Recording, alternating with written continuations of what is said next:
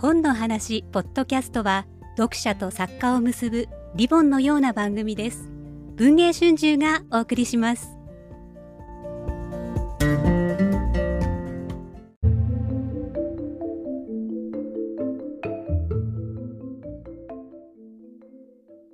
本の話ポッドキャストをお聞きの皆さんこんにちは。今日はなんとですね先週のマヤ豊さんに続いて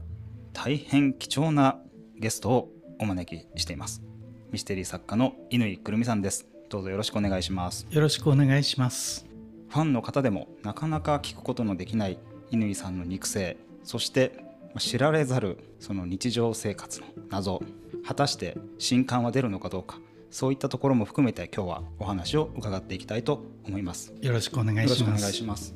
乾さんはもう随分もう長らくの間あんまりまあお顔も出されていないしそんなにこう積極的にメディアにお出になることもないし。あのたまに何年かに1回ぐらいどうしても写真が欲しいとか何かしら断れない時にいやいや顔出しをしたことはありますがあんまり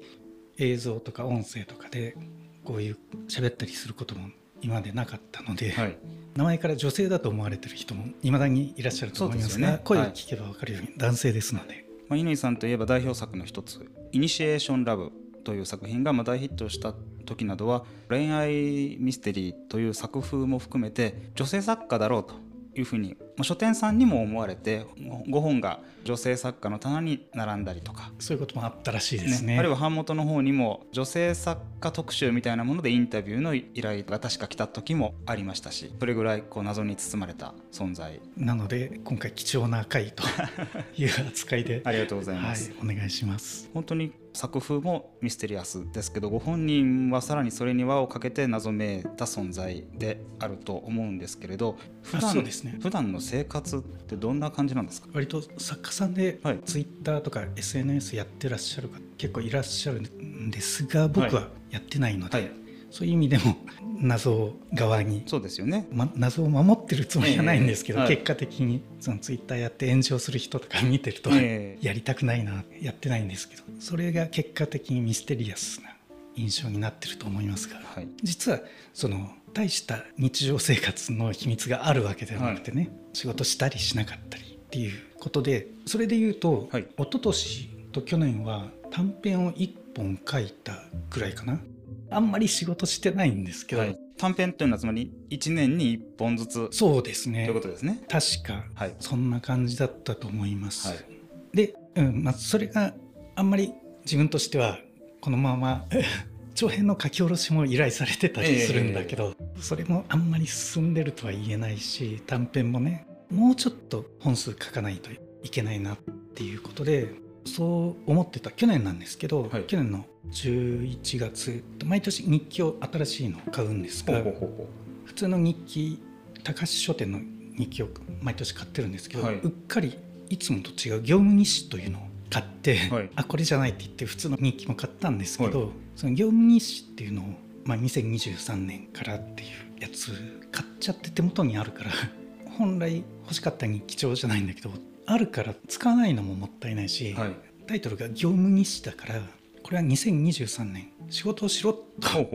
毎日仕事をなんかしたらその業務日誌に何かを書く。で仕事しなかった日は書くことがない白紙になるんだけどそれを作らないようにしよう。仕事をするために活用しようと思って、はい、1月1日から何かしら毎日仕事につながる作業をする、まあ、最近だと確定申告みたいなのもちゃんとそういうのを書いて日は今日は確定申告を書きました。下書きしましたと。清書しましたは日を分けて。日を分けて。これ2日仕事したと。で本当はね短編を書いたとか構想を練ったと、はい、アウトプットにつながる仕事をしたくてそういうのを始めたんですけど とりあえず僕らの仕事っていうのは本を読むのも仕事なので過去の名作もそうだし新刊日々の新刊もそうだし特にこの時期っていうのは去年のベスト10が出た後なので去年のランクインした作品の読み残しなんかを読む時期なので読むべき本はたくさんあるので今日は30ページ読んだでもいいんですよ。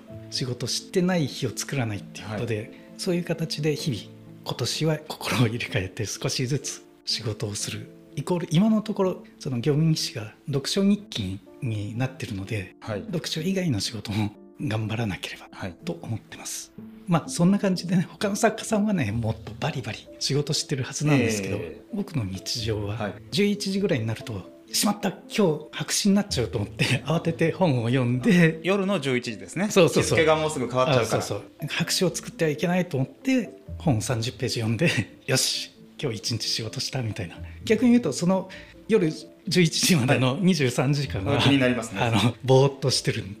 まあそんな日常を送っている。全然ミステリアスな要素はないんですけど、しかしですね23時間まあもちろん睡眠の時間もあるでしょうけどこうぼーっとするっていうのもなかなか大変なことで多分何かされてると思うんですけど仕事以外の趣味とかそういったことは何かありませんでしょうか？割とね最近だとその WBC とかね、はい、あとうちのテレビは CS が見られるんですけど、はい、CS のチャンネルが。そこでブンデスリーガとかドイツのね今ブンデスに日本人選手が9人10人いるのでこの対戦は日本人がいるなとか生で見られる時間帯があるんですよ、はい、午前3時とか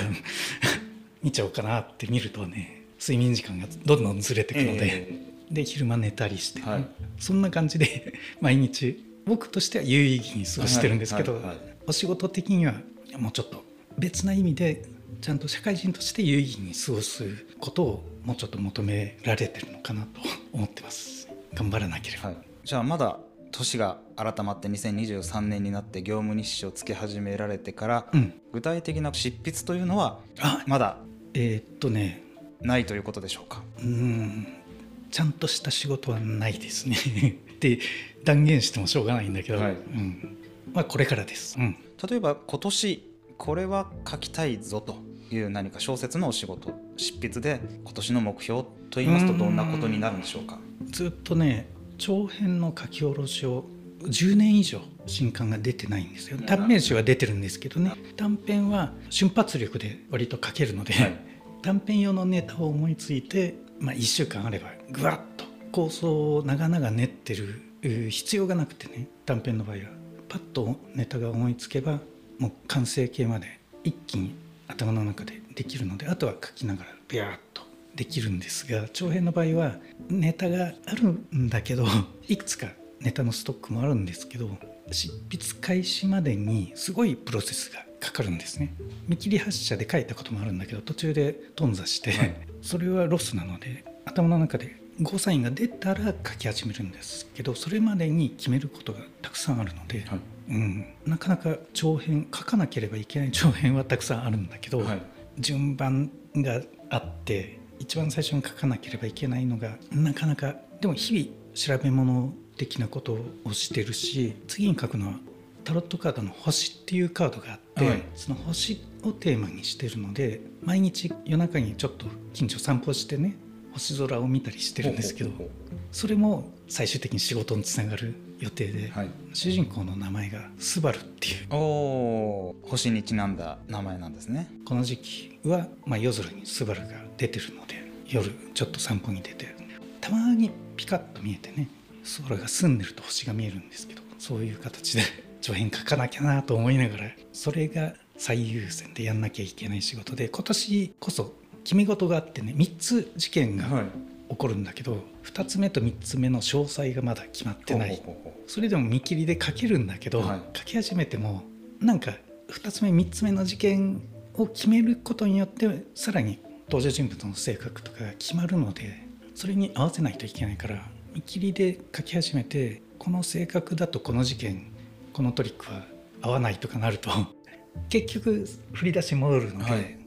決め事その残りの2つの事件を何とかしない限り書き始めても後戻りだなと思って。乾さんは決して地筆なわけではなくて細部まで決まっていざ書き始めれば筆はかなり早いですよね。うん本当にあとは書くだけってなった時のスピードは割とまあまあ書く時は書きます私自身の経験ですとかつてちょっと短めの長編ですけど「嫉妬事件」という作品をお書きいただいた時はかなり早かったですよね。そうですね最初140枚の中編でこういう話をって依頼されててそれがどうしても書けなくて別の話ならすぐ書けるって言ってそっちが300枚だけど、はい、すぐ書けますって言ってとりあえずそっちを書きますって言って11日後に原稿を出したんですよ。途中2日間1泊2日で東京に行って、まあ、文春さんの仕事だったんですけど、はい、2日間が東京で別な仕事してたので実質が8日間、はい、8日で300枚の長編をゼロから書き上げたという経験はあります。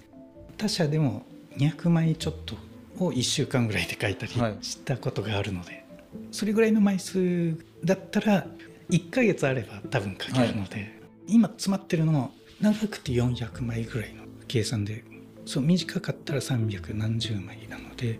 うまくいけばそのまあ2週間ってことはないと思うけど過去にそういう最速記録は出したことがあるので、はい可能性はなくはないですね。はい、はい、ありがとうございます。というところで前向きな乾さんの今年の目標を伺いましたので、うん、一旦ここでまあ前編終了ということで、はい、引き続きましてまた次回にはですね昨年末に刊行されました。乾さん久しぶりの新刊短編集についてじっくりとお話を聞いていきたいと思います。今日のところはひとまずこちらで失礼いたします。どうもありがとうございました。ありがとうございます。